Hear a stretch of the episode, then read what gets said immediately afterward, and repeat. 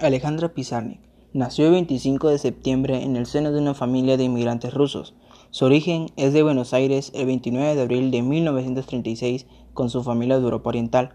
Estudió filosofía y letras en la Universidad de Buenos Aires. Tiempo después estudió pintura con Juan Batelplanas.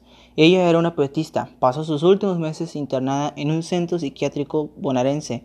El 25 de septiembre de 1972, en un fin de semana de permiso, pasó a su casa, donde terminó su vida con una sobredosis de seconal sódico a sus 36 años.